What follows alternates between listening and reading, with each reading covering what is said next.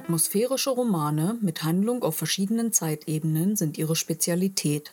Mir kommt es immer so vor, als würde man schon auf der ersten Seite in eine andere Welt eintauchen. Auf der diesjährigen Lit Love in München traf ich die australische Autorin zu einem Meet and Greet. Hello, Kate Morton. Hello, it's lovely to be here with you today. the first question I have is The Clockmaker's Daughter is not only situated in different time levels, but also contains something mystical. Um, what triggered you to address the aspect of spirituality in the entertainment novel? Well, it actually felt very natural. It, it wasn't even um, a decision as such as it um, just uh, appeared to be the right thing to do. I'm always interested in the way the past and the present are tied together. So all of my books contain a past storyline and a present storyline. But with the character of Birdie Bell in The Clockmaker's Daughter, I was able to uh, span 150 years and have her be able to um, f- give a first person um, telling of the, the, the historical storyline, whilst also being privy to all the different uh, comings and goings that had happened over 150 years within the one house. Yeah, that's a great, great idea. And your novels always play in a beautiful and chained surroundings, which attributes um, have to come together um, that you choose them as a setting. Mm. Yes, I, I um, I love the countryside and I love old houses. I love them um, architecturally and aesthetically, but more than anything, I love the idea that they become repositories of memory. So I'm always aware when I go into an old house of the the sort of sense of different lives that have been led within that house over time. And so when I'm coming up with the setting for my novel, it, it has to be somewhere that I want to spend two years of my life visiting in my imagination every single day. And so I, I, I choose and uh, build my world very carefully. Okay. And um, how does a novel develop on this kind of extent?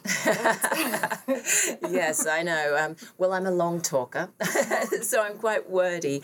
But I find I'm drawn to uh, quite intricate, complicated um, storylines. And whenever I think to myself, uh, I'm going to write a simpler story this time, you know, and I plot it out, before long I find myself thinking, yes, but what was that character's life like when they were a child? I might just slip in and write a little scene about that, and before I know it, all these different threads are weaving together. Yeah. And compared to The Forgotten Garden, for example, or The Secret Keeper, mm-hmm. The Clockmaker's Daughter is a, no- is a novel, and The Lake House is almost a thriller. Yeah, mm. I, I feel mm. like that. Mm. Uh, which genre can you also imagine writing for?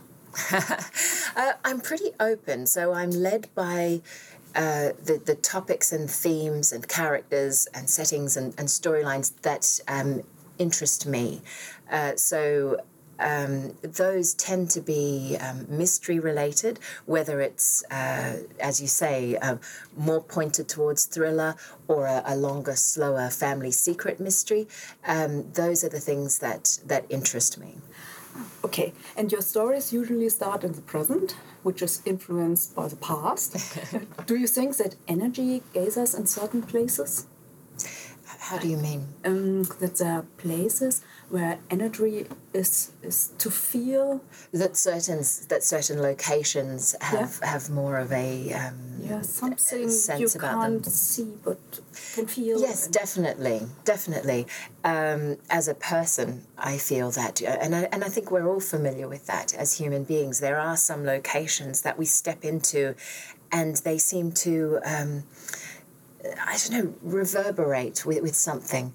Um, some of the places that I visited when I was plotting The Clockmaker's Daughter are, are very much like that. For instance, Avebury Manor in uh, England um, is a beautiful Elizabethan house that sits within a, a, a gorgeous village, but the village itself sits within um, a prehistoric henge, so there are stone circles surrounding the village.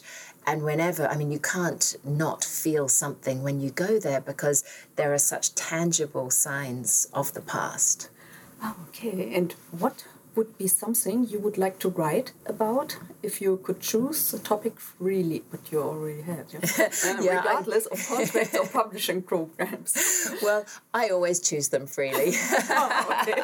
I have to admit, that's my one guiding principle as a writer: is you, you spend too much time and energy and um, love uh, in writing a book to write something that you don't feel completely committed to. So that, for me, that's how I um, that's how I make all of my choices. Okay. You wrote one of the most successful debuts of the time, of all time. Meanwhile, your books are translated into 34 languages. I researched. I so. and do you collect all the voucher copies?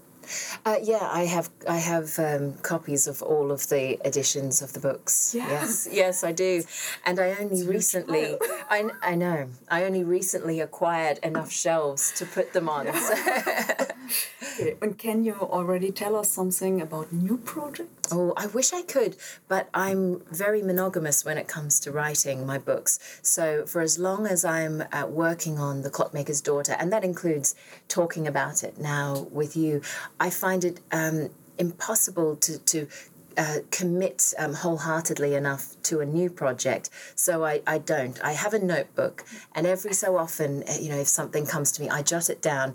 But I'll return to that only when I sort of close the close the door on the clockmaker's daughter for good and, and let it sort of drift into the past. And then it's time for the new one. Okay, so thank you for your time and answering all the questions. You're welcome. Thank you, for your questions. Happy reading. Thanks. Nun habt ihr etwas mehr über Kates Gedanken zu ihrer Arbeit als Schriftstellerin gehört. Wenn man recherchiert, stolpert man auch über Ankündigungen für Verfilmungen. Leider sind diese von kreativen Fans kreiert. Schade eigentlich. Ich würde mir die Filme sicherlich mehrmals ansehen. Mehr über die Tochter des Uhrmachers lest ihr auf meinem Blog fraugoetheliest.wordpress.com.